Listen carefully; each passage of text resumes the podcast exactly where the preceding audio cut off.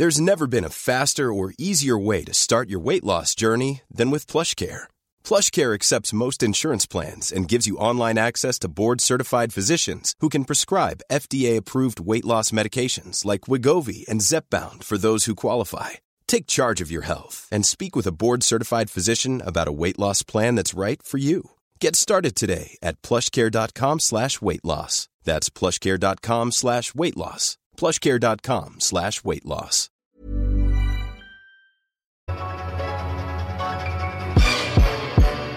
Salut à toutes et à tous et bienvenue dans le nouvel épisode de One and Done, votre podcast qui vous informe sur la draft NBA.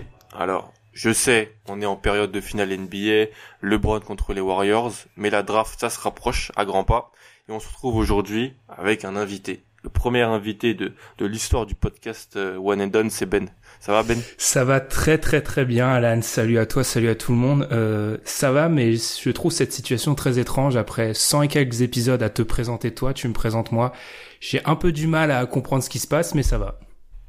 Ça va, c'est un plaisir de, de t'accueillir dans, dans un podcast que tu connais bien. Mm.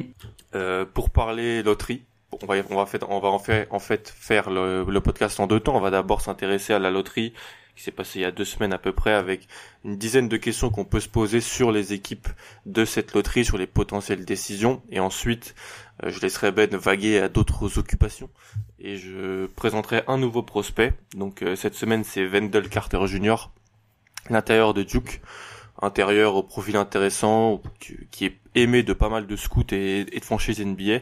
Donc euh, n'hésitez pas à partager le podcast, à dire ce que vous en pensez, à réagir aussi à ce qu'on va proposer pour certaines franchises vis-à-vis de la loterie. C'est très intéressant d'avoir vos avis.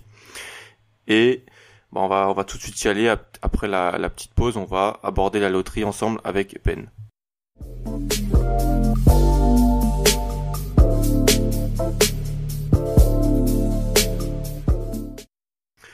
Première question.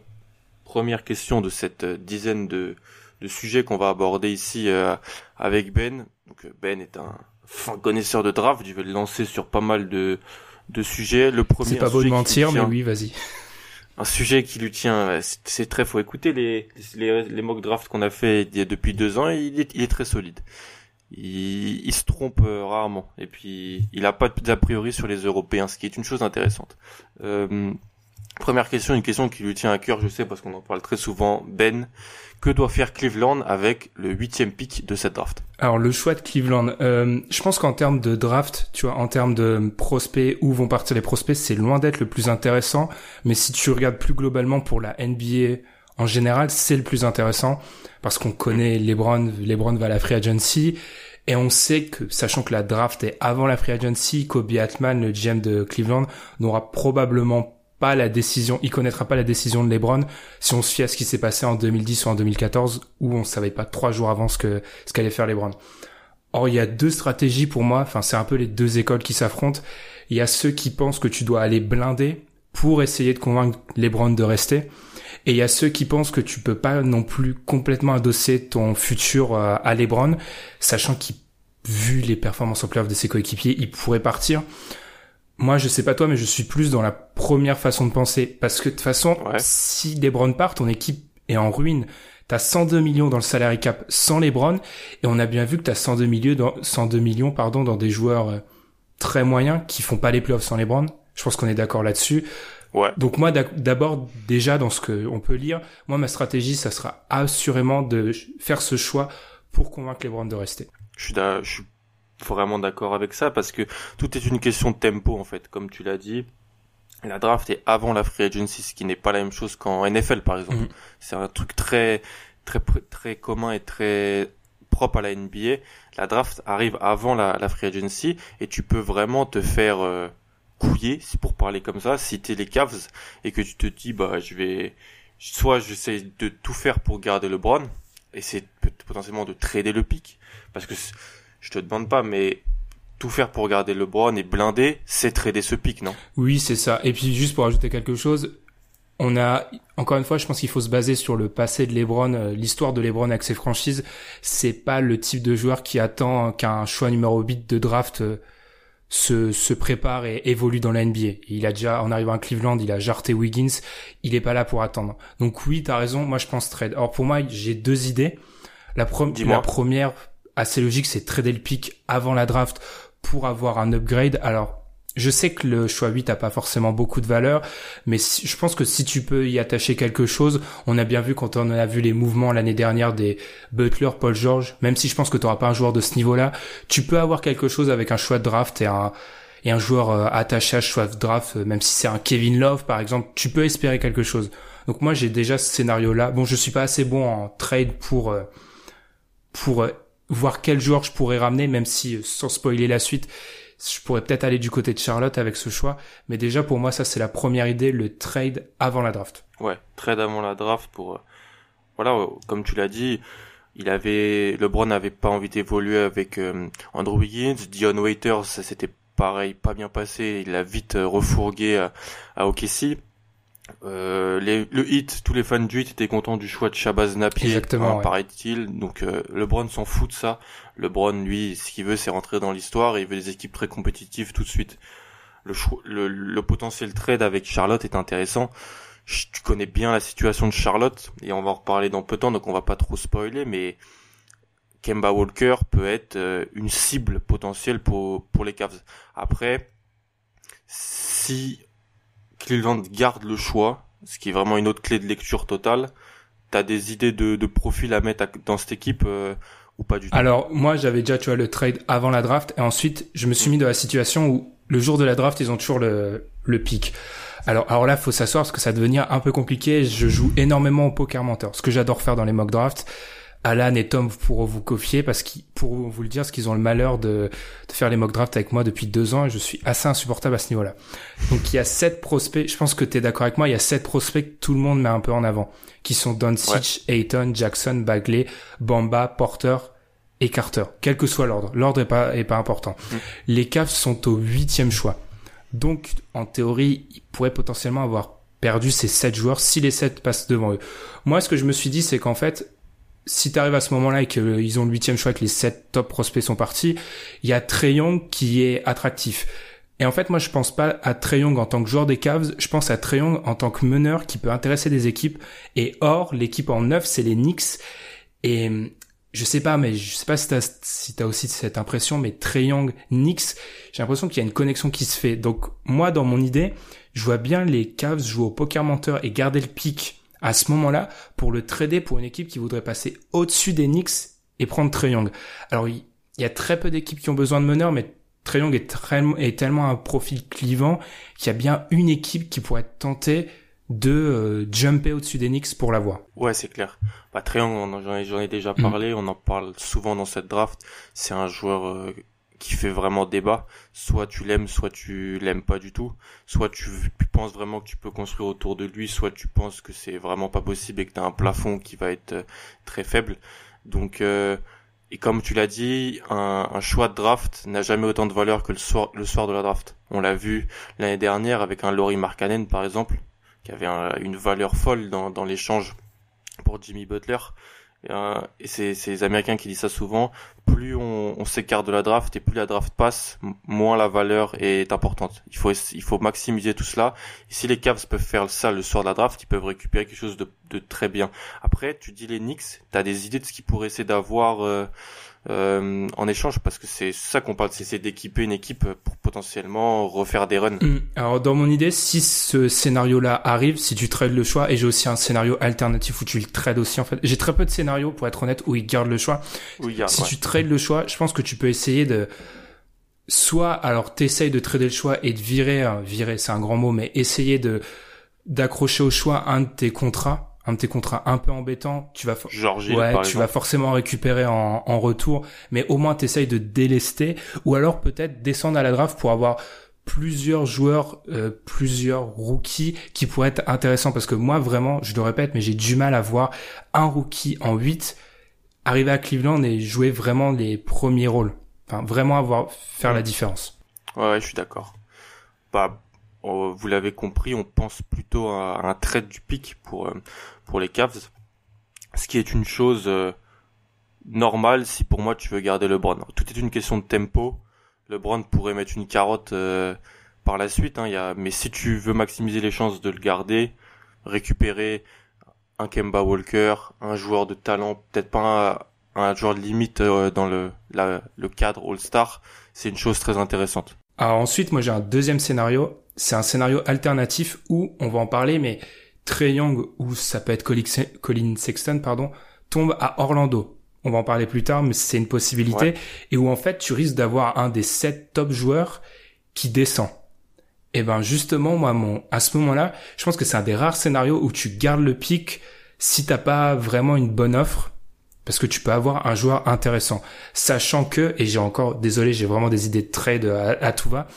T'es là pour ça. J'ai aussi une idée de trade c'est que je trouve que Michael Porter à Cleveland saurait quand même du, saurait de la gueule pour être honnête. Donc ah mon idée, je grille un peu notre notre partie sur Orlando, c'est qu'en fait le le fit Orlando Triangle me paraît beaucoup trop évident, mais en 6, le Magic peut se dire que c'est un peu haut. Ce que peuvent faire les deux équipes, c'est s'échanger le choix, ouais. sachant que Porter à Chicago, c'est écrit en caractère 89, tout le monde le sait. Porter à Chicago, c'est écrit. Donc, tu sautes au-dessus de Chicago si t'es Cleveland et que Porter est encore disponible. T'as Porter et le Magic recule de deux places, réussir à avoir, réussir à avoir Triangle avant les Knicks et récupère quelque chose d'autre. Et tout le monde est content. Hmm. C'est mon idée de scénario. Hmm. Ce qui, ce qui se fait dans les sports américains, ça se hmm. fait, c'est ce genre de choses. Un, un accord euh, entre deux franchises sur euh, sur deux joueurs à, à, des à des écarts très très faibles. Non, non, je vois la, je vois la chose. Mais ton avis, c'est, on part plus sur un, un pic qui ne sera pas à Cleveland euh, pour, pour, le début de la saison prochaine. En ouais, je, je vois pas comment tu peux faire d'un rookie, euh, quel que soit le rookie, hein, un argument pour que les Browns restent. Exactement. Et euh, surtout que l'histoire montre la même chose, donc euh, mm. je, je, suis d'accord avec ça. Deuxième question, on va aller euh, plus sur les bords du Pacifique. On va parler des, Clippers. Alors Ben, ils ont les choix 12 et 13. Question simple, qu'est-ce qu'ils peuvent cibler en dehors de dans cette fin de loterie en quelque sorte? Hmm. Alors déjà, situation assez étrange d'avoir deux choix de suite aussi haut. Avoir deux choix de suite 27-28, ça peut déjà arriver. Dans la loterie, c'est un peu plus rare. Donc d'abord, moi j'ai énormément de mal à les imaginer garder les deux choix. Je vois, c'est un peu contre-productif de garder 12 et 13. T'es trop loin dans la loterie pour que ça soit intéressant d'avoir euh, deux choix de suite, même si c'est intéressant hein, en l'état. Il y a vraiment une rumeur Michael Porter. Beaucoup d'équipes sont liées à Michael Porter. Je vois bien l'intérêt, même s'il faut rappeler que tu as 35 millions dans Dalino, Galino, Dalino, Gallinari, je vais y arriver, et Tobias Harris, ce qui est un peu beaucoup pour ajouter un mec du talent de Porter. Je les vois vraiment, moi, essayer de monter avec ou peut-être servir euh, ce, qui, ce qui est un peu compliqué avec les Clippers c'est qu'en fait ils sont entre deux eaux. Ils sont pas vraiment en construction mais ils sont pas vraiment vu la vu l'effectif. Ils jouent pas vraiment les premiers rôles donc j'ai un peu du mal à cerner ce qu'ils pourraient faire. Moi je vois vraiment un trade up ou alors ils vont utiliser ces choix pour prendre du salaire d'autres équipes et ensuite s'acheminer tranquillement vers une reconstruction. Ça me fait un peu penser à par exemple ce qu'avait fait Portland l'année dernière Mm. où la situation qui est, Portland avait profité de la situation de Sacramento euh, pour monter et aller chercher un Zach Collins par exemple. Là, t'as les Clippers qui sont en 12 et 13 dans une draft. Ou... Bah, 12-13, l'année dernière, euh, les gens peuvent dire oui, il y avait Donovan Mitchell qui est tombé dans cette zone-là, oui, mais ça n'arrive pas tous les ans et c'est... Donovan Mitchell est un est un est un une chose qu'il faut pas compter tous les ans à, à cette position là. Euh, ce qui est sûr, c'est que 12 et 13, ça peut intéresser des franchises qui sont plus plus hautes dans la draft et qui ont vraiment beaucoup de trous dans leur dans leur effectif. Les Clippers, bon, ils ont le gros contrat de Gallinari, comme tu as dit, c'est quasiment 22 millions l'année prochaine. Mais la reconstruction, elle a été en même temps engagée. Tu l'as très bien dit. Ils sont un peu dans un, un entre-deux. Il y a plus de Blake Griffin, Chris Paul a été, été échangé. Euh, on ne sait pas ce qui va arriver pour DeAndre Jordan, pour Austin Rivers. Euh, Jerry West est là, on a l'impression qu'ils essayent de faire un peu du, nouveau. Alors, tu as deux options. Tu peux prendre les deux meilleurs joueurs disponibles avec 12 et 13, mais est-ce que deux meilleurs joueurs disponibles avec 12 et 13, c'est mieux que le meilleur joueur que tu peux aller chercher en 6, 7, 8 Je ne pense pas. Et on va parler, on parle beaucoup de Michael Porter, mais Michael Porter a été blessé et donc sa cote a baissé. Mais en termes de talent pur et ce qu'il a montré au lycée, c'est un top 3, top 4 de cette draft à un poste clé en NBA. Donc c'est potentiellement un choix sur lequel il pourrait se, se diriger. Tu vois, on parlait, on parlait d'Orlando. Si tu vas voir Orlando et enfin, si tu le fais après le pic d'Orlando et tu t'assures à Orlando, par exemple, d'avoir un Colin Sexton en 12-13, tu préférerais avoir quoi si t'es Orlando? Colin Sexton plus un autre joueur en 12-13 ou juste Trae Young en 6 Colin Sexton et un, et un autre élément. Ils, ils, peuvent profiter du déséquilibre de cette draft qui a énormément de big men en haut pour attirer des équipes qui veulent peut-être pas investir un pic très très haut dans un big man, mais avoir deux joueurs de qualité. C'est quelque chose qu'ils peuvent faire avec ces deux choix-là. Et c'est assez intéressant. Surtout qu'il faut rappeler qu'ils ont 63 millions de garanties euh, pour l'année prochaine, mais ils en ont potentiellement 115 si tu prends toutes les options, parce qu'ils ont l'option de ouais. DeAndre Jordan, Austin Rivers. Enfin, c'est vraiment une équipe hyper intéressante à suivre les Clippers. Ouais, c'est ça. Puis, comme tu l'as dit, Triangle a des, a des soucis. Orlando, euh, on a, en fait, il faut arrêter de, quand tu suis beaucoup la NCA, t'aimes beaucoup de joueurs, de, et tu les vois très bien et t'as pas trop envie de, d'échanger, de, de, tu te dis, ah, c'est tous des bons joueurs, mais l'histoire montre que il y a beaucoup de joueurs qui marchent pas et que, en, en NBA, que faut, faut pas surévaluer les, ce qu'on voit en NCA. Donc, euh, aller chercher plus haut, euh, et potentiellement trouver avec Orlando un, un compromis, c'est, c'est une chose très intéressante. Ce qui est sûr, c'est que, ils, sont dans une situation intéressante. C'est le pic de Détroit, on le rappelle, euh, du, choix de, de, Blake Griffin. Ils se retrouvent en 12-13. Il y a des choses à faire. Il y a vraiment des choses à faire. Après, si, si tu avais une chose à cibler dans l'effectif, tu, tu, tu, tu, commencerais par quoi? Ils ont clairement besoin de mettre quelqu'un à côté de DeAndre, je pense. Le problème, en fait, ça dépend. Moi, je suis pas un grand fan de Dalino Gallinari, dont j'ai énormément de mal à dire à dire le nom, hein, pour être honnête. Euh, je suis pas un grand fan, mais c'est en fait c'est un prototype parfait d'Anilo, mais il est jamais sur le terrain. C'est ça le vrai problème. Il est énormément blessé. Après, l'effectif, et c'est ça qui est aussi intéressant avec ces Clippers, c'est qu'il n'y a pas de trou véritable, mais il y a aucun poste, peut-être à part DeAndre Jordan, où tu te dis, ok, j'ai mon titulaire assuré.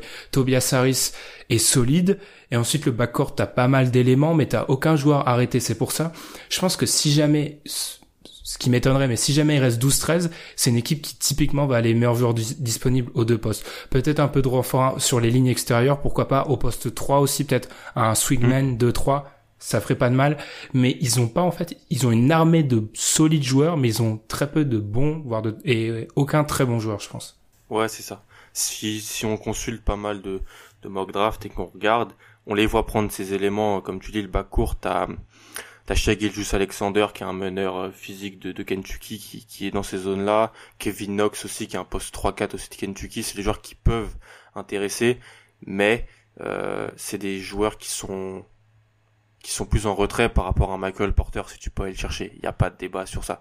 Autant pour Orlando, il vaut mieux avoir Colin Sexton et un autre joueur que Triangle. Autant pour les Clippers, je préfère avoir Michael Porter Jr. que les deux joueurs de Kentucky que je viens de citer. Hmm. Sans, aucun doute. Ouais. C'est mon avis. C'est mon avis. Ok, on a fini avec ces avec ces Clippers. Situation intéressante pour les Clippers. Ça fait plaisir un peu de parler d'eux. Ils étaient ils sont un peu dans l'anonymat euh, dernièrement. Kemba Walker, on va parler de Charlotte. Tu, tu avais aussi dans, dans l'anonymat aussi, mais. Mais oui, mais tu avais, tu, tu avais une, une petite relation avec euh, cette équipe de Charlotte, parce qu'on le rappelle, je pense qu'il y avait une concentration de tous les joueurs que tu aimais bien en NBA dans cette équipe l'année dernière. Donc tu mm. connais bien la situation de la franchise. Question simple, Ben, Kemba Walker sera-t-il échangé le soir de la draft? Mmh. Ouais, t'as bien fait. Ouais, j'ai trois joueurs de mon top 10 euh, préférés avec euh, MKG, Batum et Howard dans cette équipe et Monk parce qu'il s'appelle Monk. Donc euh, voilà, ça fait même quatre, même si en termes de joueurs, Monk est peut-être pas dedans. La parenthèse est fermée. Sera-t-il échangé le soir de la draft?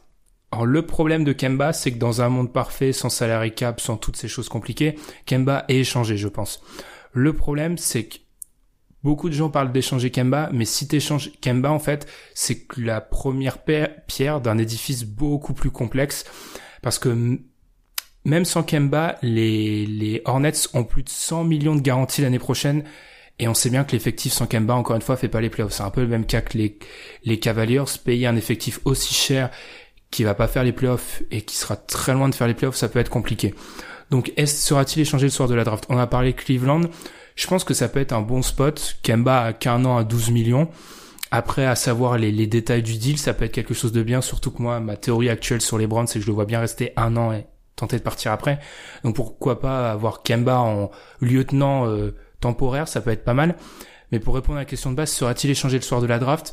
Oui, mais si il est échangé le soir de la draft, ça veut dire que ça explose complètement du côté des. Et vu les la difficulté que ça peut être au niveau des salaires de, de Howard, de Batum, même d'un Marvin Williams, je pense que ça peut rester en statu quo euh, du côté de la Caroline du Nord. Ouais, bah ils, avaient beaucoup d'espoir, je pense, pour les deux dernières saisons. Ils avaient, ils ont payé les joueurs euh, en se disant on a un corps qui nous permet de. Bah, je pense qu'ils se pensaient entre 4, 5, 6 à, à l'est. Hein. Ils se voyaient, euh, ils se voyaient là-dedans. Il y a eu des blessures, il y a eu des problèmes euh, de mise en place tactique. Clifford a été absent, ça a pas aidé. Ce qui fait qu'ils se retrouvent dans une situation qui est pas, qui est pas, qui est pas très bonne parce que Kemba il est, il est agent libre total en 2019.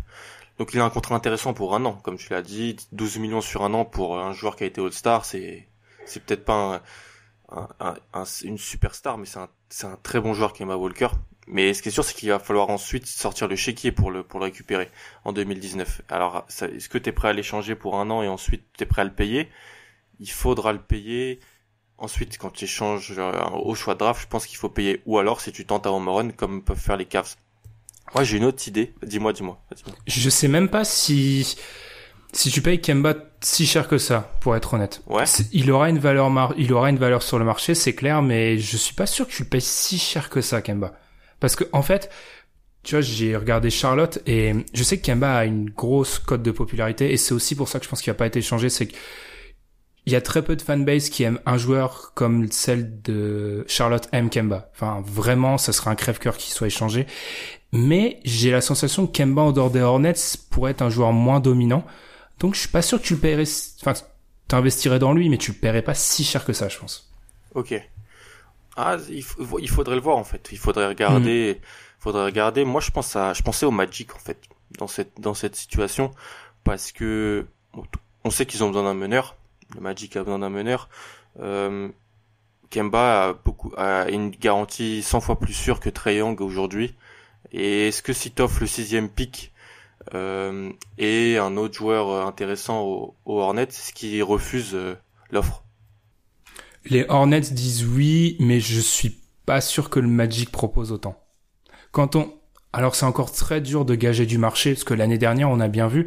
si tu te bases sur le marché de l'année dernière, quand on voit pourquoi sont partis un Jimmy Butler ou un Paul George, 6 plus un autre joueur pour Kemba, c'est moi, je suis les Hornets, je prends direct. C'est bien, c'est un super deal pour eux. Pas sûr qu'Orlando fasse, parce que Orlando, on met beaucoup en avant leur manque de meneurs, on va en parler plus tard, mais le fait est que, sachant qu'il y a trop de meneurs pour le nombre de postes titulaires, ils ont en fait une bonne marge de manœuvre, sans avoir de meneurs, ce qui peut être un peu paradoxal, mais c'est le cas. Ouais, c'est pas faux. Mais c'est vrai que ta, ta, ta remarque sur l'année dernière est intéressante, parce que il y a une, une très forte value, euh, pas, euh, valeur, qui est donnée au pic, ouais, qui est donnée au pic, qui est donnée aux jeunes joueurs de première ou deuxième année. Et je vois, euh, je vois pas trop le Magic en fait euh, les inclure dans un deal parce que Isaac ils vont pas l'inclure dans un deal. Euh, Gordon non plus. Gordon non plus et Zonia leur appartient plus. Ils ont qui après à vraiment offrir, tu vois, qui peut être. Tu peux offrir Simmons, mais c'est un joueur que tu peux garder euh, au Magic. Si tu si tu, tu, préfères drafter un jeune meneur, avoir Simmons avec lui, c'est c'est une chose intéressante. En fait, je voyais je voyais le Magic potentiellement viser euh, viser Kemba, mais c'est vrai que c'est peut-être un peu beaucoup euh, à offrir. Alors que peuvent espérer Charlotte Après, ça, Orlando, on sait qu'ils ont quand même l'habitude de faire des trades un peu martiens, ouais. ouais.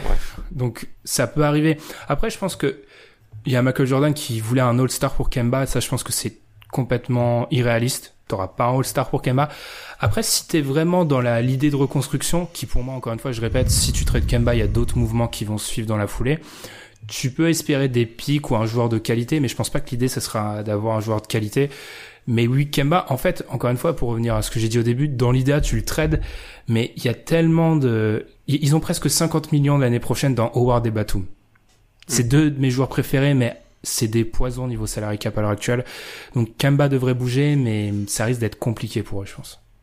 Je disais ça aussi parce que Clifford a signé à Orlando aussi. Mm, peut-être, euh, peut-être il a, il a réussi à mettre en valeur Kemba. Kemba a eu ses meilleures années sous, sous Clifford. C'est peut-être une destination, mais Cleveland est, est, une, est une destination intéressante aussi. Hein. Un, un, un, un meneur scoreur créateur aux côtés de, de LeBron, c'est, bah, on voit que ça manque un peu au CAF cette année, quoi. Surtout que, surtout que si on fait un, si on fait un bilan global de la ligue, il n'y a pas, il a pas cinq équipes qui ont besoin d'un meneur à l'heure actuelle. Hein. Et moi, j'ai un peu peur. Je sors un peu du débat, mais qu'on ait un espèce de système de chaise musicale.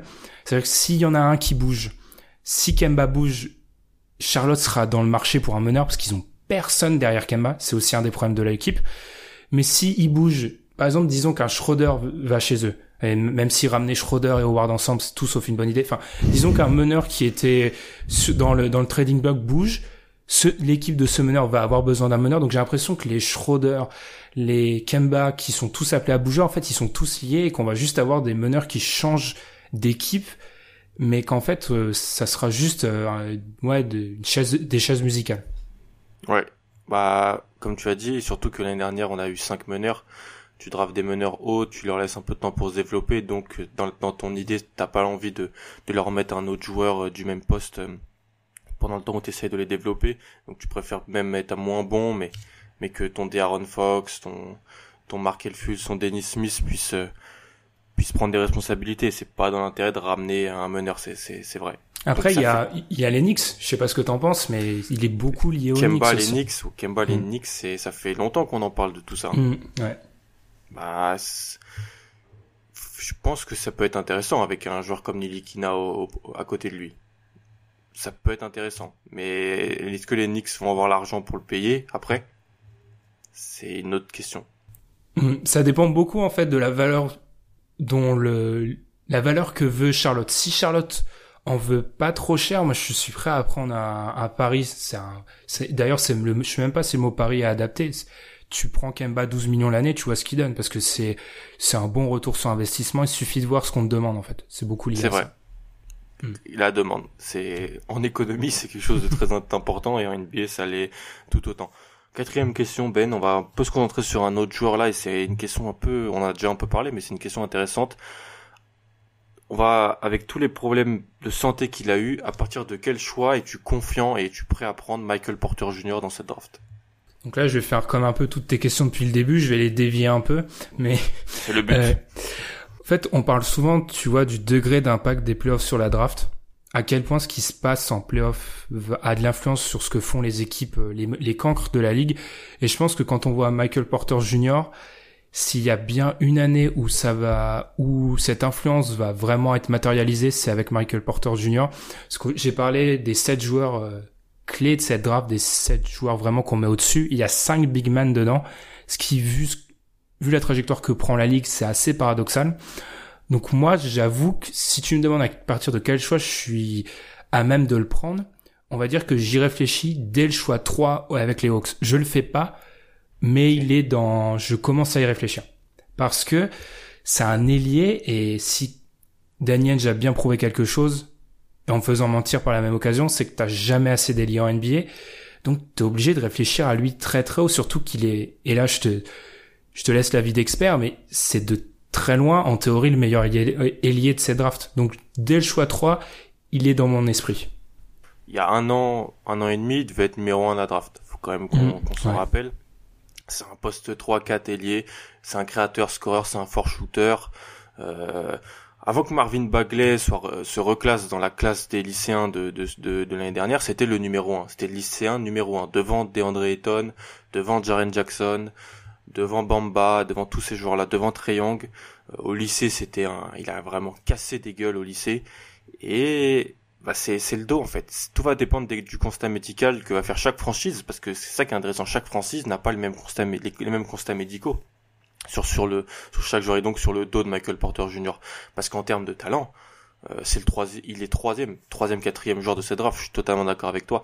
Après, c'est le pic où soit tu passes pour un génie, soit tu passes euh, pour un débile. Va falloir assumer de prendre Michael Porter Jr. Mm. Mm, va falloir vraiment l'assumer, mais en termes de talent, c'est un top 5, ça c'est sûr. Puis c'est, encore une fois, c'est un peu, je réduis énormément la conversation, mais c'est un ailier qui en plus sait shooter. Alors on met en avant ses difficultés au niveau du dribble. Bon, je je connais pas assez le en précision assez le joueur pour contredire les gens qui mettent en, avant ses problèmes de dribble, mais c'est un 3D athlétique.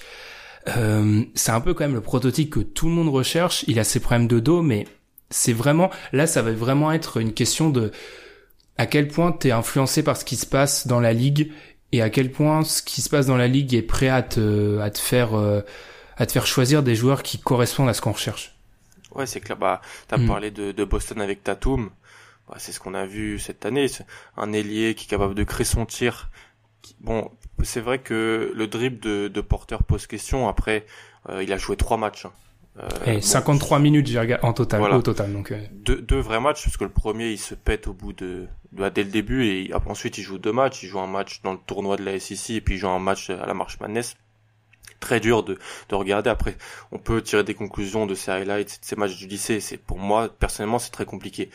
Il faut le voir en, en workout privé et ça, on n'a pas les informations pour ce qui prouve vraiment que quand le nom de Michael Porter va sortir le soir de la draft, on va être, on sait que ah ok, bah là il y a eu des garanties très précises euh, avec cette franchise, sauf si c'est une franchise qui fait pas très bien ses devoirs. Tu vois, à la minute où Doncic est sélectionné, le premier non big man c'est lui. Donc il hmm. suffit qu'une équipe ait pas envie de choisir un big man pour qu'ils y sortent top 5 en fait. Ça peut aller très très vite. Et si tu aurais une équipe qui ne serait pas prête pour toi à prendre un big man, ça serait laquelle? Alors je grille encore une fois une des... bah, elles sont tellement imbriquées, je j'ai la sensation que Dallas pourrait tenter le coup. En fait, je J'apprécie vraiment Michael Porter Jr. parce que en fait c'est un ailier et là on parle un peu plus globalement sur cette draft mais prendre autant de big man aussi haut vu ce que fait la ligue euh, ça me fait un petit peu peur.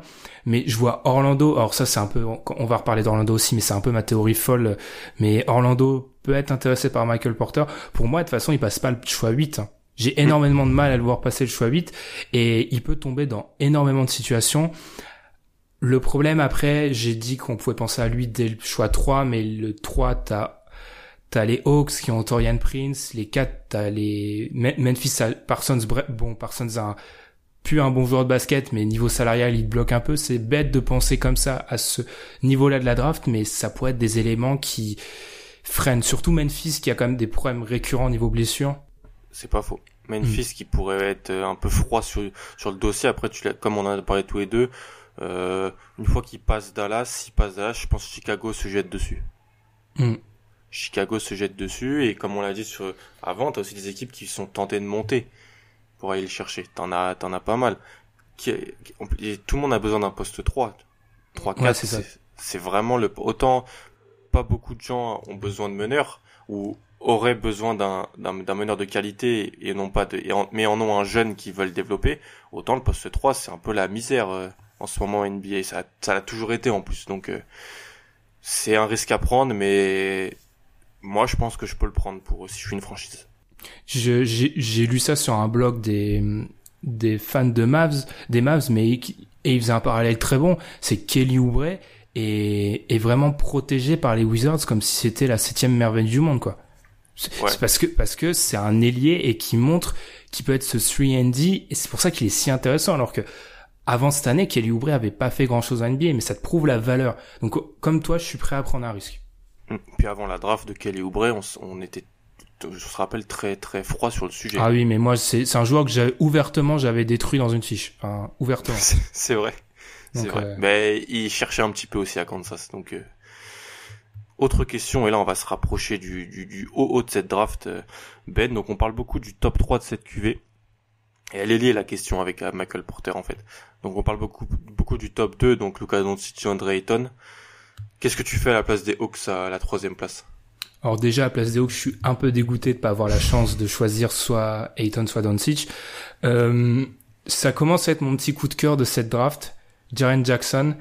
Euh, je regarde les Hawks déjà les Hawks. Il y a une bonne fin de saison de Torian Prince, mais c'est aussi lié au fait qu'il prenait énormément de shoots. J'ai regardé post All Star 15 shoots de moyenne. Donc bon, Torian Prince comme John Collins qui a fait une bonne saison au sont pas assez bons pour qu'ils influencent la façon dont je choisis. Mais, et ça va être un thème récurrent parce que vous avez bien compris que moi, en fait, ma draft c'est surtout stratégique.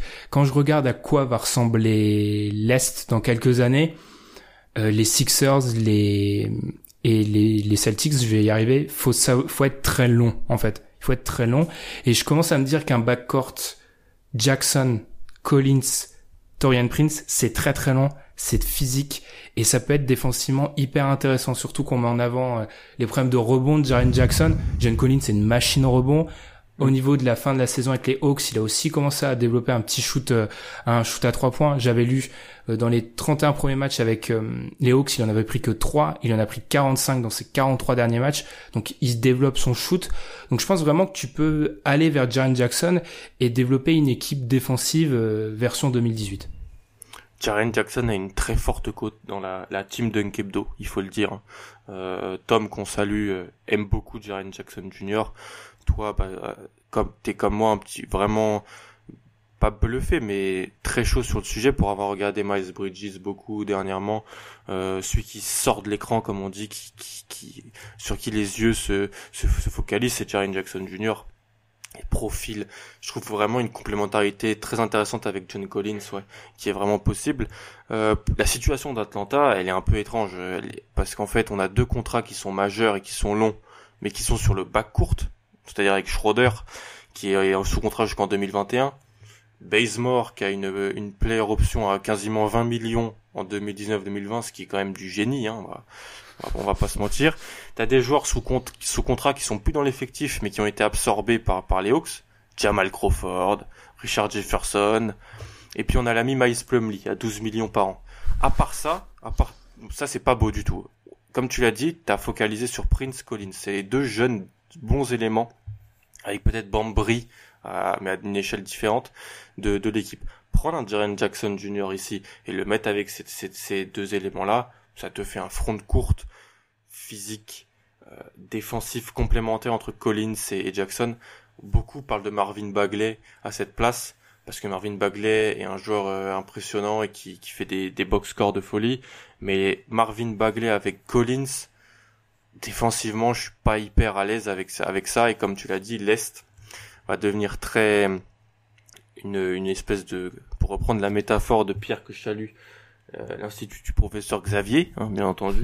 euh, métaphore excellente qu'il avait réussi à trouver, parce que même même Milwaukee dans le lot est une est une franchise de de de, de, la même euh, ossature. Je suis d'accord sur Jaren Jackson Jr., mais le, le, Michael Porter Jr. aussi est, est intéressant, c'est le place pour moi. J'arrive pas à m'en à m'en détacher. Ce que je me dis par rapport aux Hawks, c'est qu'en réalité, tu vois, tu parles de leur de leur backcourt. Euh, pour moi, Dennis Schroeder, il est parti déjà ses déclats, son clash avec Prince sur Twitter, euh, il est parti en fait. Il est plus, je le vois mal aux Hawks l'année prochaine, ce qui prouve bien qu'en fait, prochaine. dès l'année prochaine, j'ai du mal à l'imaginer à Atlanta. Après, on verra, hein, mais j'ai du mal à l'imaginer à Atlanta. C'est pour ça, tu vois, je parlais vraiment du jeu de chaise musicale au niveau des meneurs. Parce que si Schroeder il y a un trou béant au poste de meneur à Atlanta, où ils sont obligés de prendre un meneur titulaire. Donc, ce qui va influencer les autres équipes qui proposent des meneurs ou les meneurs à la free agency. Donc, pour moi, dans, dans l'idéal, tu aurais pris un meneur à ce moment-là, mais Doncic sera probablement parti et c'est trop haut pour un autre meneur. Donc, va chercher un Jaren Jackson et au poste de meneur, tu verras ce que tu fais. Quitte à ça peut paraître fou, mais tu donnes de la, un petit peu d'argent à Haïti, parce qu'il faut être honnête que on propose Jaren Jackson, mais Prince Collins Jackson niveau points, ça risque d'être très compliqué. Tu vas pas marquer à 7 points. Non. Donc, quitte à avoir un meneur qui prend 20 shoots par match et qui est content avec ça, tu t'en fiches. Puis, je suis d'accord avec toi, puisque j'avais entendu aussi dans un podcast américain, euh, spécialiste de draft à route classique, c'est que Jaren Jackson Jr. c'est un joueur qui est potentiellement euh, matchable avec tout le monde. C'est-à-dire tu peux drafter un autre grand plus tard, tu peux drafter d'autres forwards. Lui, c'est un joueur qui fait ce qu'il va faire. Et si tu veux drafter un, mec plus attaquant derrière, parce que Collins te, se développe pas comme tu veux, tu peux le faire. C'est-à-dire que Jackson, lui, il va faire ce qu'il peut faire, ce qu'il sait faire. Il shoot à trois points en plus. Euh, c'est un choix très très sûr. Et c'est vraiment un bon choix pour pour les Hawks en, troisième position. Tu peux être déçu de pas avoir les deux les deux de deux devant, mais si t'as un Jaren Jackson, c'est vraiment une bonne draft pour eux. Sachant que pour finir, hein, mais moi ce que j'apprécie surtout avec lui, c'est qu'encore une fois, moi je suis, tu vois, je pose la question de l'influence des playoffs sur la draft. Moi, je suis tous les ans, je suis complètement influencé par ça et parfois ça ça me trompe, mais quand tu vois l'importance des grands qui peuvent switcher euh, sur le périmètre, euh, un mec comme Jaren Jackson, il prend c'est pour ça que certains, moi j'ai déjà entendu des Américains qui l'ont au-dessus de Ayton. Ce qui peut paraître fou, mais sur pratiquement juste sur ce, ce point-là en fait, qu'il est capable de switcher comme un Capella en fait. Et ces mecs-là sont potentiellement, c'est fou ce que je vais dire, mais ils sont potentiellement plus intéressants que les ailiers parce qu'ils se comptent sur les doigts de la main presque en NBA, les mecs capables de faire ça. Ouais, surtout que lui il tire. Hum, en plus. Mais ça c'est c'est c'est les, les, après t'as les tous les trucs d'avant draft, à Bamba tire, à Jackson tire. Jackson a prouvé qu'il pouvait tirer. Bon, il avait des problèmes de faute qui ça limitait son temps de jeu NCA, c'est délicat même pour l'évaluer parce qu'il joue pas énormément puis il jouait comme je dis dans une équipe de Michigan State où c'était n'importe quoi en termes de fit, euh, les joueurs se marchaient dessus, mais ce qu'il a montré, c'est très intéressant pour les Hawks. On va passer à une autre question, on va rester à l'Est. Question intéressante, parce que j'ai pu en parler avec le compte Sixers France, que je salue. Euh, ben, quel profil peut convenir aux Sixers à la dixième position, qui est en fait le choix des Lakers de base? Mmh. euh, Alors là, je pense que je suis pas du tout en accord avec ce qui se dit. Euh, on parle beaucoup de volonté d'un 3D aux Sixers. Pour moi, le vrai problème, tu regardes les playoffs contre Boston, leur vrai problème, c'est qu'ils ont personne à l'arrière qui peut créer son shoot. Bon, en théorie, il y a, il y a Markel Fultz, en théorie. Voilà. Mais euh, voilà, il a une saison rookie difficile. On va pas faire comme ceux qui lui jettent la pierre et qui font des euh, mock drafts où en fait, fallait prendre Tatum. Beaucoup trop tôt pour faire ça, même si c'est évident qu'il y a une petite frustration côté fan des Sixers de pas avoir eu Tatum. Pour moi, il faut vraiment un mec à l'arrière qui est capable de se créer son shoot. Le problème, c'est que ça se trouve pas forcément à la draft. Cette année, c'est pas ce qui se trouve le plus, mais c'est absolument ça. Quelqu'un qui peut se dépêtrer quand euh, Simmons a pu les, Simmons est plus trop efficace en attaque. Quand Embiid, certes, est un excellent joueur, mais une machine à turnover. Quelqu'un qui peut créer de l'attaque à partir de rien. Alors, fan des Sixers, retenez bien, je suis très très chaud sur un joueur de cette draft et je le vois chez vous. C'est Zahir Smith. Alors, en plus d'avoir le meilleur nom de cette draft, Zahir Smith, poste 2, hyper athlétique, hyper explosif de Texas Tech. Euh, joueur qui monte dernièrement parce que pour moi il a un peu le syndrome Mitchell en gros. C'est un joueur euh, d'une qui a pas qui qui pas un, un des, dans les top programmes. Bon, Louisville était un programme respectable, mais Texas Tech ne, ne l'était pas. Et franchement, on peut penser bien sûr à Miles Bridges, Michael Bridges, voilà des joueurs comme ça. Moi, franchement, comme tu l'as dit, à part Bellinelli et Reddick, il y avait personne sur les bases extérieures. Ça a vraiment manqué de création. Je tenterai le pari, je tente le home run sur Zaire Smith, euh, poste 2, de Texas Tech. Allez le voir si vous l'avez pas assez, assez vu. C'est un projet, hein, c'est un vrai potentiel. Je pense que Michael Bridges apportera beaucoup plus tout de suite, mais sur le long terme, j'ai, vraiment envie de voir Zaire Smith euh, au Sixers. Je veux un poste 2 comme toi qui est capable de créer, qui peut défendre, qui peut créer son tir et qui peut aussi marquer, marquer de loin. Il prenait pas beaucoup de tirs à 3 points en NC l'année dernière, mais euh, il peut se développer. On l'a vu, des joueurs peuvent se développer euh, dans leur première année NBA. Je suis très très chaud sur ce dossier. Après, est-ce que leur, le joueur qu'on qu'on veut pour eux, ce poste de 1-2 qui se crée son shoot, est-ce qu'il est pas déjà en NBA Ils doivent plutôt le prendre par un trade? Moi, c'est ce que je, enfin, c'est ce que je veux faire avec Philly depuis deux ans.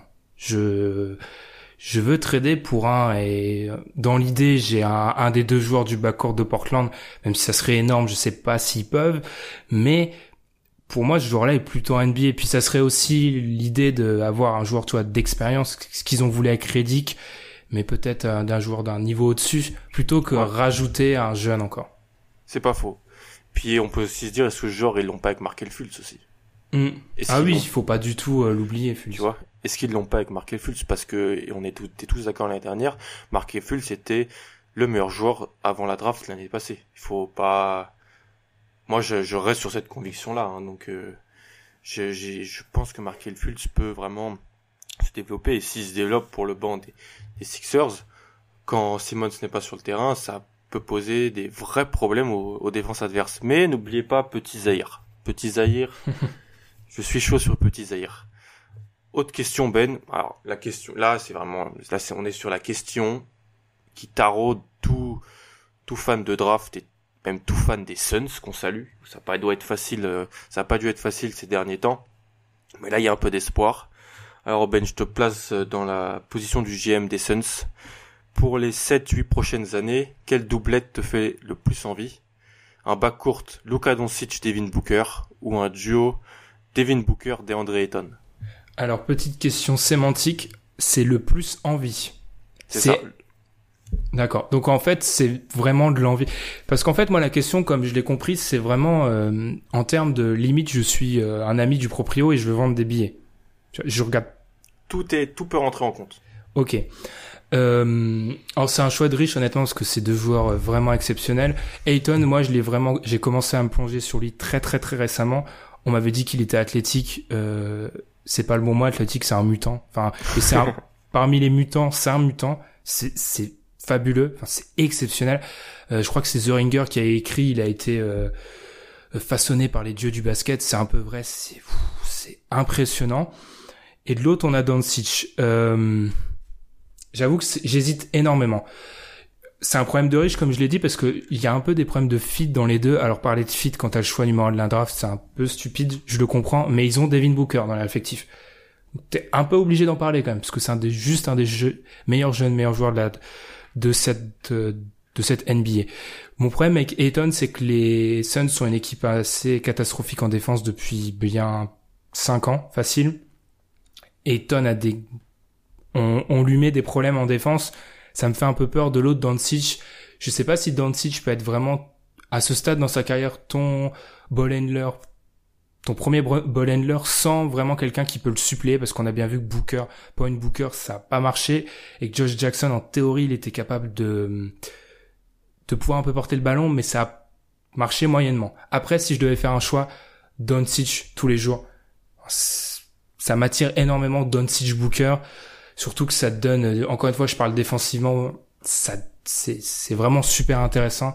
Donc je choisis Doncic, la connexion avec le coach, il y a pas mal de choses. Je choisis Doncic. Mais Ayton, c'est un lot de consolation magnifique. Bon, il a pris tous mes arguments, mais... Excuse-moi. c'est ça. Euh, non, je suis d'accord. Il y a beaucoup de doublettes euh, ces derniers temps où on pense que les fits pouvaient ne pas marcher ou pouvait, s'il pouvait ne, pouvait ne pas marcher, bien grand mot, pouvait avoir quelques difficultés. Finalement, on voit que tu as des bas courtes extrêmement forts. Les Lillard McCollum, les Wall Bill, même les CP3 euh, Harden, euh, bon, Curry Clay, c'est un petit peu différent. Là, Booker avec euh, Doncic, franchement, euh, moi ça me fait peur hein, pour la construction dans les prochaines années si j'ai affronté, affronter, affronter Phoenix. Hein, parce que c'est deux bons shooters, c'est deux playmakers, euh, ça fait vraiment du dégât. T'as, t'as, Josh Jackson qui a été un top 5 draft à mettre à côté en poste 3. Euh, ah, bien sûr, faut trouver l'intérieur, mais t'as du cap pour aller pour aller en donner un cet été. Il y en a beaucoup. Alors bien sûr, Eton, euh, voilà, euh, c'est le big man de la draft euh, qui fait qui fait envie à tout le monde parce qu'il fait des trucs de fou et que physiquement, comme je l'ai dit, c'est un mutant. Mais franchement, avec comme où va NBA en ce moment, le backcourt Doncic Booker, moi c'est c'est un truc que je veux voir, je veux le voir en fait. Moi, j'ai vraiment peur que si ta attraction c'est Booker Ayton, tu sois incapable d'être une défense top 15 et demander aux Nuggets être une bonne équipe quand t'es pas une défense top 15, c'est très très très compliqué. Si t'as pas un LeBron dans ton effectif, c'est super compliqué. Après, on va, je veux pas réduire Ayton à ses problèmes défensifs parce que c'est un super joueur de basket et ça peut devenir mais un truc fabuleux. Mais je suis comme toi, Doncic Booker, vu euh, les backcourt NBA qui se créent, c'est vraiment super intéressant. Et petite euh, intuition, tu penses qu'ils vont faire quoi? Ce qui est une question totalement différente. Il y a ce qui est bien, c'est que j'ai jamais vu autant d'assurance dans la plupart des journalistes NBA, alors qu'ils disent tous le contraire. Il y en a qui t'affirment que Ayton s'est bouclé, et il y en a qui t'affirment que Doncic s'est bouclé. Si je devais parier, euh, vu que c'est les Suns, ils ont quand même la capacité fabuleuse à jamais faire ce qu'il faut, ils vont prendre Ayton. Ouais. Mais ouais, c'est pas faux. Mais après, après encore une fois, c'est pas c'est pas un mauvais choix Ayton, mais Doncic Booker. Euh, pas du tout, c'est pas du tout un mauvais choix. Mais comme j'ai dit Doncic Booker, puis comme je te l'avais dit le soir même où ils ont pris leur nouveau coach, c'est trop gros pour moi. C'est trop gros, mais c'est tellement gros que j'y crois en fait. Ils ont, ils l'ont pris, il a eu, il a eu un bas court Doncic Dragic qui a été hyper fort à l'Euro. Euh, pourquoi il ferait pas la même chose avec son bas court aux Suns? Sachant aussi que quand il était à Utah, cette année le bas court Rubio Mitchell a, a, été aussi quelque chose de très positif pour eux. Euh, Je vois... si la franchise est capable de prendre un coach pour un hypothétique choix de draft qu'elle n'était pas sûre d'avoir à l'époque, pour un hypothétique joueur européen, enfin c'est pas, enfin un hypothétique joueur dont on, donc il y a des rumeurs, j'y crois pas, qui pourrait en fait pas faire le chemin, est-ce que c'est pas cette même franchise qui est capable de pas le prendre? Parce que ça fait, enfin, je suis désolé, mais prendre un coach, je l'ai déjà dit dans l'autre podcast, mais prendre un coach pour l'éventuel choix de draft qui pourrait arriver, pour moi, c'est déjà, ça prouve ton incompétence totale. Bah, c'est les Suns, quoi. Après, ils l'ont, ils l'ont peut-être pris parce qu'ils croient en lui et il s'est avéré être en plus le sélectionneur de l'équipe de Danzig, peut-être. Mais si c'est ça ton idée de base, c'est scandaleux. Oui, c'était un coach qui a, qui a fait ses armes en tant qu'assistant dans pas mal de franchises, mais on me fera pas croire qu'il n'y a pas un lien. Alors c'est alors c'est totalement scandaleux parce que t'as aucune idée que ça. Non, ouais, non, je suis d'accord avec toi. Tu ils l'ont fait avant la, la, la, loterie. Ils pouvaient, ils pouvaient être troisième de cette draft et n'avoir aucun des deux et ils ont pris ce coach-là. C'est, c'est, euh, bah, d'une franchise géniale, on va en passer à une autre, au Magic, je pense. T'adores le Magic. T'as essayé de, le les reconstruire d'ailleurs. Un épisode d'il y a trois mois à peu près avec euh, ouais. avec Tom. Allez l'écouter. C'était c'était c'était drôle, c'était intéressant. Le dépit dans, à certains moments dans, dans cet épisode. Euh, la question elle est simple Ben. Le Magic doit-il prendre un meneur à la sixième position et c'est lié avec ce qu'on dit, ce qu'on a dit sur certaines certaines sur certaines autres questions. Alors oui, ils doivent prendre un meneur, non pas à la sixième position et pas dans cette draft. Comme je l'ai dit, comme je l'ai dit, alors Young, t'en as bien parlé dans dans l'épisode. Euh, je suis un sceptique parmi les sceptiques de Young, euh, simplement parce que tu tu me connais. Enfin même on en a parlé, même sans savoir, sans te dire pourquoi t'as deviné physiquement, c'est Chris Paul. Il a en gros niveau mensuration, c'est Chris Paul avec une plus petite envergure. Quand on voit dans combien de domaines, presque tous, Chris Paul a besoin d'être excellent pour s'imposer en NBA, j'ai très peur pour Young. Parenthèse fermée il y a beaucoup de meneurs qui peuvent servir de, de rustine pour euh, ton effectif plus tard, surtout que dans cet épisode auquel tu as fait mention avec Tom, on a dit que pour construire le Magic, faudrait être un petit peu inventif, vu euh, Isaac et Gordon. Moi, je vois Michael Porter. Porter, Gordon, Isaac. C'est le futur, ça. Ah, ça, c'est... C'est le futur. Alors, au niveau du poste du meneur, encore une fois, il y a tellement de gens sur le marché que tu peux trouver euh, un mec qui va juste assurer euh, pendant quelques temps. Mais si tu tentes Isaac Gordon Porter, ce qui est, encore une fois, c'est vraiment très inventif, j'aime bien ce que ça peut donner. Hmm. Je suis plus chaud sur le dossier triangle que toi, je pense. Hmm. moi, ça serait difficile. Ouais, c'est pas faux. Euh, je l'avais dit dans l'épisode avec le fit possible, je le voyais vraiment bien en Magic. Euh, avec, euh, comme tu l'as dit, les Gordon, les, les Isaac, les Simmons à côté de lui. Je pense qu'il pourrait vraiment ressortir de ce collectif et aider. C'est un, c'est un, un, fort, un très fort attaquant. Après, il est totalement unidimensionnel, mais totalement. Et donc, il faut surtout pas qu'il y ait Van Fournier avec lui dans le bac court. Surtout pas. Parce que ça va pas être joli. Je pense qu'il faudrait qu'il joue avec un Jonathan Simmons dans le, dans le bac court. Euh, si les, si les, le Magic garde cette ossature là, faudrait plutôt jouer avec Simon et Fournier sortirait du banc, ce qui n'est potentiellement pas une chose qu'il veut et surtout qu'il a été payé. Mais pour moi, le Magic va prendre Triangle à la sixième position. Ouais, ils vont le prendre, c'est ça qui est, ils vont le prendre, je pense. Ils vont le prendre ou ils vont faire un trade pour un autre meneur soit un meneur qui est tout de suite en NBA, soit comme tu l'as dit tout à l'heure, le deuxième meneur de cette classe qui est Colin Sexton, qui est un genre totalement différent de Trey Young, mais à l'opposé, je pense. Mais ils vont prendre un meneur. La question c'est ils vont prendre un ils vont le prendre. Oui, ils vont prendre un meneur. Est-ce qu'ils devraient je, pense plus que toi que oui, ils devraient prendre un meneur. Parce qu'Elfrid Payton, euh, DJ Augustine, euh, euh CJ Watson, ils ont eu quoi? Et Oladipo en meneur. Non, ils, ont, ils ont ils ont eu personne. Ils ont eu personne. Je suis d'accord avec toi. C'est juste, je pense, c'est lié à notre différence de d'appréciation de, Triangle en fait. Je au Magic en plus ça ça pue ça pue l'échec. Enfin, je suis désolé. Alors que Triangle dans d'autres situations, je pense qu'il pourrait s'en sortir, même si je pense qu'il y a des problèmes qui seront inéductables pour lui. Mais au Magic, c'est pas possible. Même si le Magic a totalement besoin de trois points. C'est des... Après, tu regardes après ces quelques matchs où on nous a vendu pendant trois semaines le Magic comme une bonne équipe au shoot. J'ai regardé, c'était la 29e équipe au shoot en NBA. Ils sont à moins de 35%, donc ils en ont besoin. mais je je sais pas. J'ai trop peur du de la catastrophe qui est le Magic avec le développement des jeunes pour prendre un joueur qui a besoin d'autant d'adaptation que que Trayon.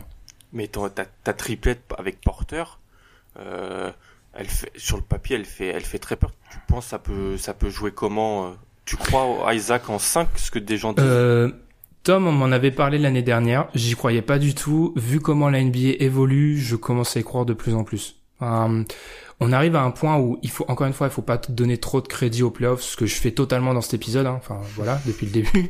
Mais euh, avoir des big men capables de switcher euh, sur les postes extérieurs, ça devient autant valable qu'avoir des big men vu qu'on shoot énormément de trois points, des big men capables de défendre la raquette.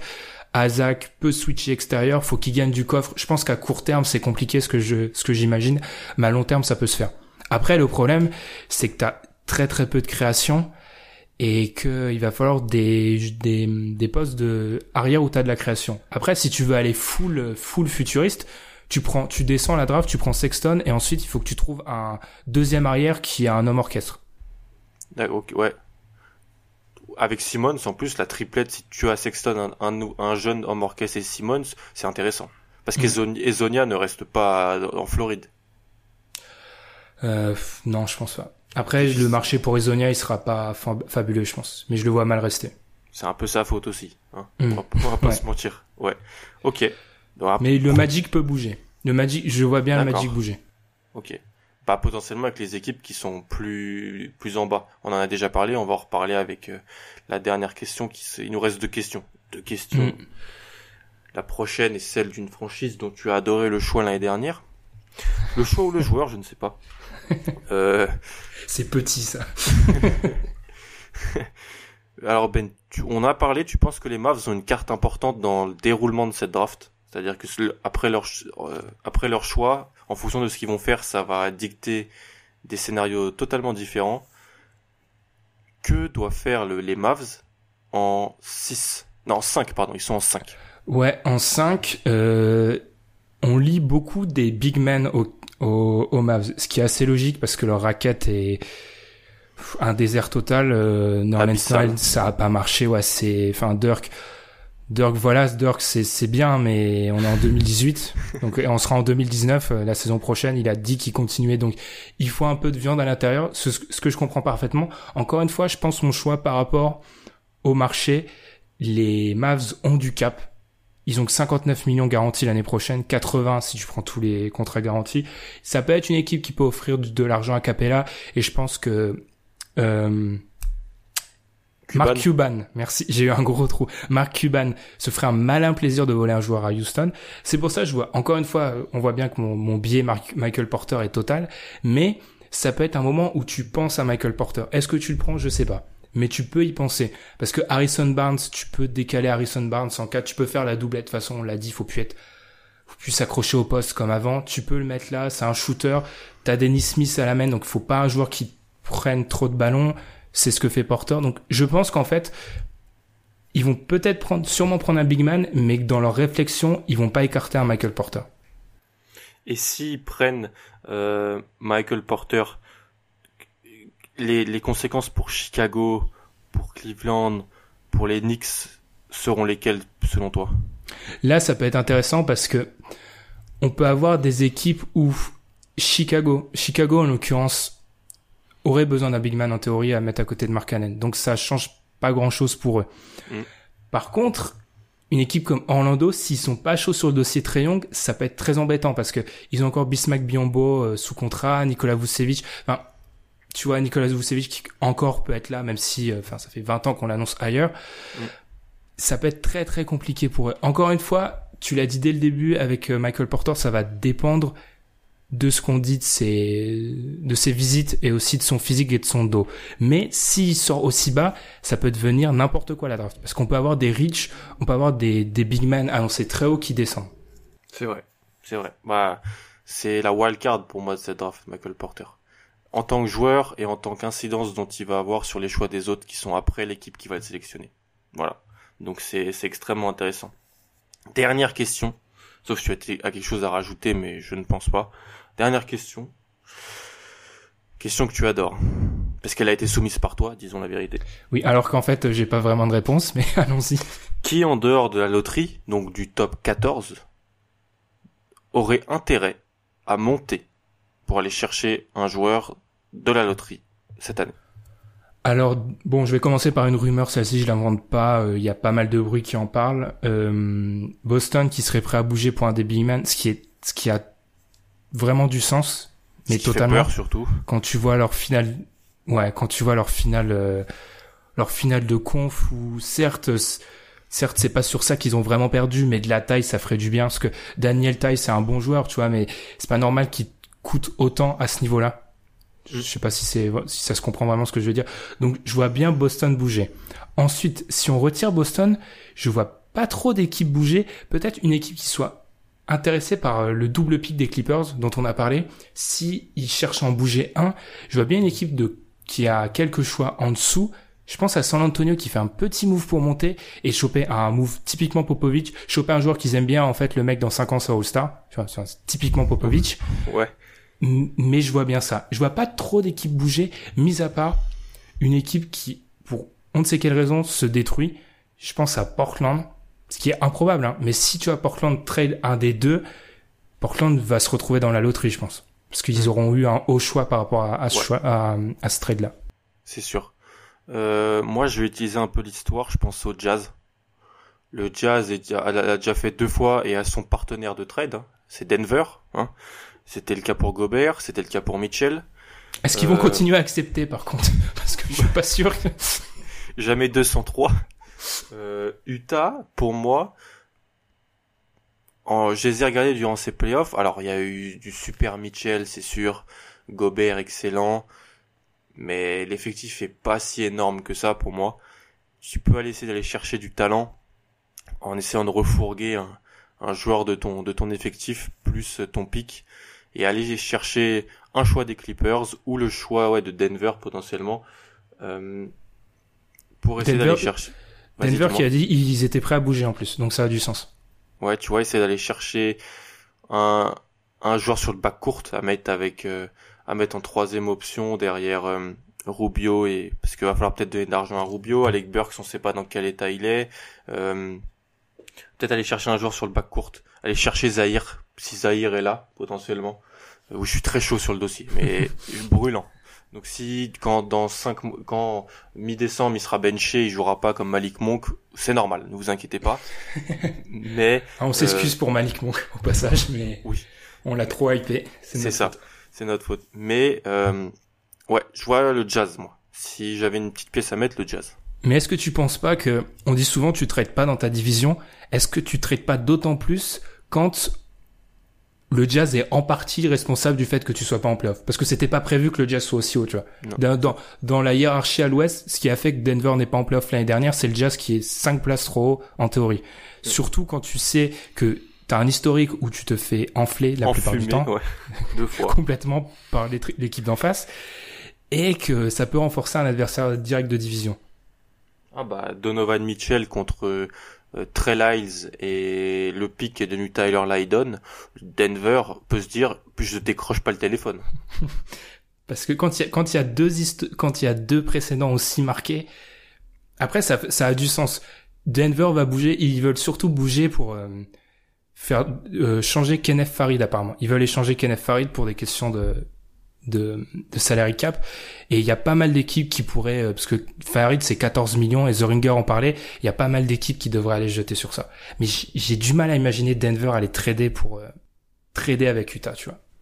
Ouais, comme tu as dit, les, dans interdivision c'est c'est compliqué. L'historique de tu te fais enfler peut peut les, les rendre froids sur le dossier. Puis si t'as Denver qui est en 14, ils veulent quoi Denver? Ils veulent un poste 3.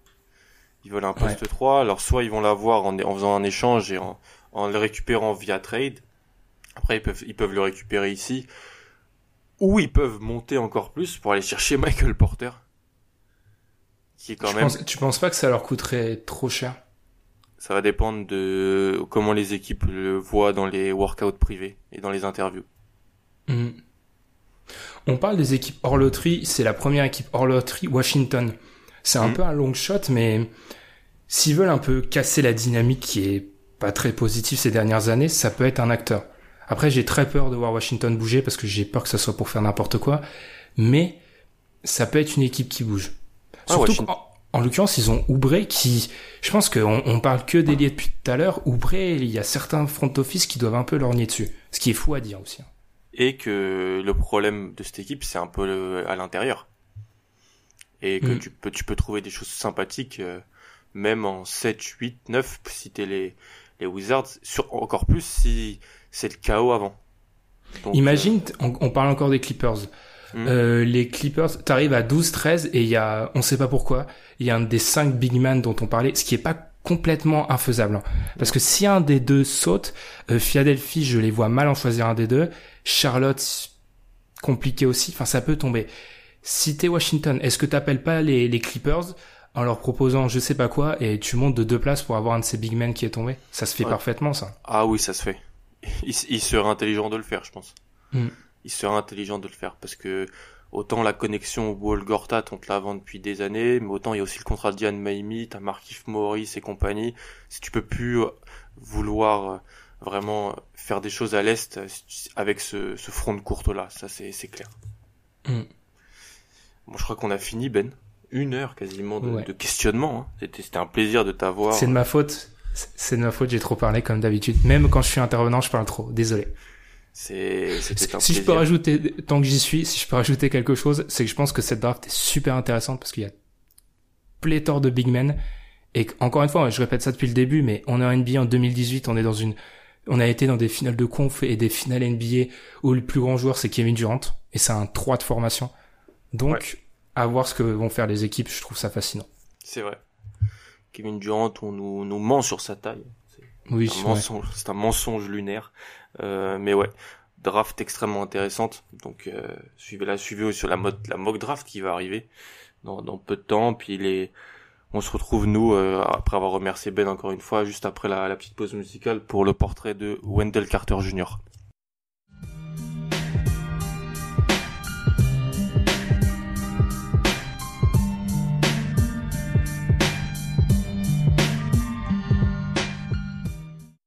Je remercie Ben pour sa participation là, à la première partie.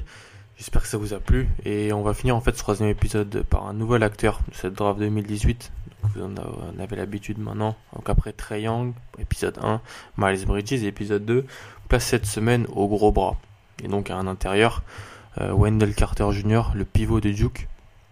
En fait, il est hyper intéressant de s'intéresser à ce joueur car est dans une draft de grands. On va pas se mentir, vous le savez, vous l'avez entendu dans, le début d'épisode, tout le monde en parle.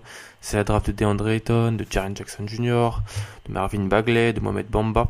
Et en fait, Carter, c'est pas le nom le plus ronflant, c'est pas le nom qu'on met le plus en avant, mais selon pas mal de spécialistes, c'est un des joueurs les plus sûrs de la loterie. Wendell Carter aurait peu de chances de buster. C'est pour ça que je trouve qu'il est très intéressant à, à étudier. Euh, il a été dans l'ombre de son coéquipier Marvin Bagley pendant la plupart de cette année. Il a pas eu énormément de possibilités de, se montrer, pas énormément de ballons. Mais il a fait une saison intéressante, une belle saison. Où il a montré une, complète panoplie qui fait rêver pas mal de scouts NBA. On le compare volontiers à, des Al Horford, à des joueurs comme ça, des couteaux suisses euh, à l'intérieur, qui sont des joueurs recherchés dans la NBA moderne. Donc si, comme je viens de dire, Wendell Carter est dans les petits papiers de pas mal de GM et que les scouts l'aiment, c'est qu'il possède des, atouts que les intérieurs modernes doivent avoir en NBA en 2018. On met en avant sa propreté défensive, sa facilité à bouger, ses attributs offensifs divers, tout cela sans posséder, il est vrai, un physique ultra dominant. C'est un joueur extrêmement intelligent. Euh, il y a une petite histoire, petite anecdote, c'est qu'il aurait pu aller étudier à Harvard, mais qu'il a choisi Duke. Et comme, dit, comme je l'ai dit précédemment, c'est pas un athlète.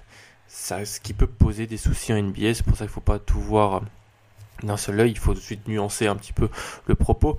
Et c'est ce qu'on va essayer de faire sur, euh, sur le cas de Wendell Carter. Les informations de base sur Carter, il a 19 ans, il est très jeune. hein. Il est né en avril 99, ça, ça fait un coup de vieux quand même. Il a 19 ans, il fait 2m08 pour 117 kg. Il faut savoir qu'il a perdu du poids.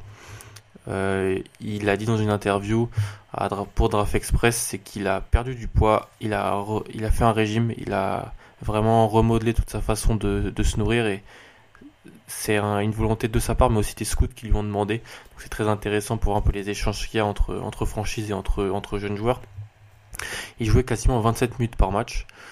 Euh, plus de 13 points, plus de 9 rebonds et 2 blocs. Des stats qui sont somme toute solides pour un, pour un freshman. 56% au tir, mais il en prenait que 8, il prenait que 8,5 tirs par match, ce qui n'est pas assez. Et on verra ça plus tard. 41% à 3 points, avec un peu plus de une tentative par rencontre. C'est un échantillon qui est pas trop euh, quantifiable et très intéressant à étudier et vraiment bien pour voir si c'est un bon shooter, mais il avait le mérite de les prendre. Et 75% lancé franc, ce qui est très bien pour un joueur de, de, sa taille. Comme d'habitude, vous, avez, vous en avez l'habitude maintenant, après trois premiers épisodes, les matchs où j'ai vraiment ciblé l'étude de Wendell Carter Jr. Il y en a quatre cette fois-ci. Le premier c'était mi mi-novembre face à Michigan State. C'est le premier choc de la saison pour Duke. Mais c'est surtout un match en fait où Marvin Bagley s'est blessé. Il s'est blessé à l'œil tôt dans le match et donc on a eu Wendell Carter Jr. dans un rôle majeur dans la raquette des Blue Devils, surtout dans son duel face à Jaren Jackson Jr. Extrêmement intéressant de le voir face à un cadre de cette draft. Deuxième match, dix jours plus tard face à Texas, parce que là il était encore face à un autre cadre de cette draft, Mobamba. Comme j'ai déjà dit, comme des spécialistes NCA Michael le disent extrêmement bien, la draft, il faut regarder que les match-up en fait. Je m'en fiche des stats de Wendell Carter contre des facs de seconde ou de troisième zone. Je, veux, le regarder face à Jaren Jackson Jr. Je veux le regarder face à Mobamba. Euh, des, des prospects élites, des joueurs qui vont faire du bruit et qui vont être sélectionnés en NBA, en NBA. Et donc, fallait le voir face à Texas. Troisième match, c'est un peu plus tard dans la saison. C'est mi-février face à Clemson sur le parquet de Clemson. C'est un match dans un environnement hostile sans Marvin Bagley pour Duke. C'est un match où Carter a un rôle très important dans l'attaque de, des Blue Devils et c'est un match où il se réveille dans une deuxième mi-temps où en fait il propulse son équipe à la victoire. Autant Grayson Allen était le meilleur joueur pour, Duke en première mi-temps, autant Wendell Carter fait une vraie différence dans la deuxième période, donc c'est intéressant à voir. Dernier match où j'ai vraiment ciblé l'étude, le, match face à UNC dans le tournoi de la SEC le 9 mars. C'est une rencontre d'importance, c'est la rivalité la plus hardcore du, championnat universitaire. Il était opposé à une raquette qui est moins forte que par exemple son opposition face à Michigan State ou face à Texas, mais il a eu des petites difficultés euh, physiquement, je trouve, à suivre, à garder les attaquants adverses, les guards, les forwards des, des, des Tar Heels, ce qui peut mettre un petit peu un frein à son. Quand on dit qu'il peut switcher sur tout et compagnie, c'est peut-être un frein à, mettre en place euh, ici. Donc c'est très intéressant. Les, points forts, on va commencer, vous en avez l'habitude. Je dis beaucoup, vous en avez l'habitude, alors ça fait trois épisodes, ce qui est très drôle. Mais euh, les points forts de, de Wendell Carter, son intelligence de jeu. C'est un cliché, il aurait pu aller à Harvard, mais ça se retransmet sur le terrain. C'est un joueur extrêmement intelligent. Il joue avec sa tête. En fait, ça en fait un, ça en fait un très bon élément, surtout défensivement. Euh, Duke a dû jouer en zone l'année dernière, ce qui est extrêmement délicat pour étudier euh, le profil des joueurs défensivement, mais au moins ce qu'on peut voir avec Wendell Carter Jr., c'était qu'il était au centre de cette zone et que c'en était le leader vocal. Euh, ce qui pose vraiment comme base son intelligence de jeu, sa capacité à être le leader d'une défense il, il sait pas avoir sur les, les feintes. Il est très rarement battu bêtement. Euh, dans son match face à Michigan State, il arrive à vraiment contenir Nick Ward ou même Jaren Jackson Jr. du mieux qu'il peut. En fait, il fait le mieux qu'il peut. C'est vraiment très bien. Euh, face à Mobamba, il a eu de bonnes possessions euh, en 1 contre 1. Il recule pas. Il prend de la place. Je trouve ça vraiment fort de sa part parce que Mobamba, c'est quand même un avion en réaction. Et le fait de résister du mieux qu'il peut, d'être solide pour un joueur qui n'est pas hyper grand et qui n'a pas une envergure exceptionnelle non plus. Je trouve ça vraiment bien. Euh, après la blessure de Marvin Bagley face à Michigan State, il était un peu décalé dans la zone. Marcus Bolden occupait le centre de cette zone et lui il était sur un côté de cette zone. Et franchement, il s'en est très bien sorti. Il arrivait à rester avec les shooters. Euh, Joshua Langford notamment, ça montre sa capacité à être mobile. C'est vraiment une chose très intéressante pour, pour lui en NBA. Quelque chose que c'est faire un Ford par exemple et qu'on on rêve Ford quand il fait ça. Bah, Wendell Carter Jr. a cette capacité-là. Il est très fluide dans ses déplacements latéraux. Euh, ce que je viens de dire sur Ford c'est aussi présent dans, les déplacements latéraux de Wendell Carter Jr. Il arrive à rester quand il, il est switché sur un, un guard ou un joueur plus petit et plus rapide on sait qu'il va être en difficulté, mais on n'a pas peur de la catastrophe non plus. Ce qui est une chose très intéressante et une chose que les scouts adorent. On va passer du côté un peu offensif euh, du jeu. Offensivement, il a vraiment de bons attributs. Il sait se placer, il sait quoi faire. Une chose qui n'est pas toujours le cas avec les grands de son âge. Euh, les grands de 19 ans NCA, des fois, ils sont très frustres. Ils savent pas vraiment ce qu'ils font avec le ballon. Ils savent pas se placer. Wendell Carter, il sait toujours où il est. Il sait toujours où sont ses pieds. Il a une mécanique très propre. Euh, il a des mouvements vraiment bons. C'est un bon tireur à mi-distance. C'est un bon tireur de lancer franc quand j'en ai discuté avec Ben pas mal de fois, que je salue, euh, quand on est un bon tireur de lancer franc, c'est qu'on est un bon tireur, c'est qu'on a du toucher. Il prend souvent bien la position au poste, il profite de sa taille, de son corps, il a un bon jeu de jambes. Ensuite, ça lui donne des possibilités de finition qui sont plus simples.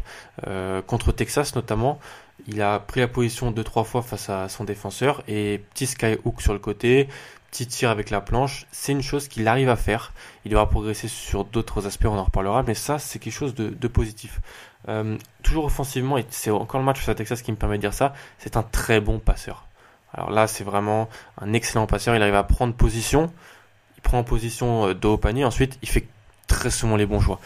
Il a deux trois fois il fait des bonnes petites passes pour Marvin Bagley qui finit au cercle une, une fois il arrive à trouver Grayson Allen dans un cut ou une fois il arrive à vraiment trouver à l'opposé Gary Trent Jr. dans le corner. À chaque fois, ça fait panier pour Duke.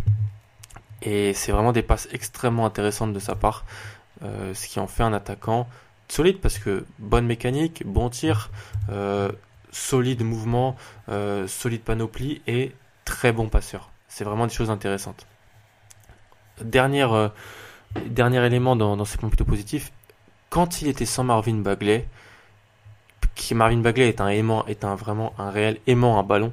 Et en fait, le voir sans Marvin Bagley, ça a été très intéressant. Il, il a pu prendre des matchs en main.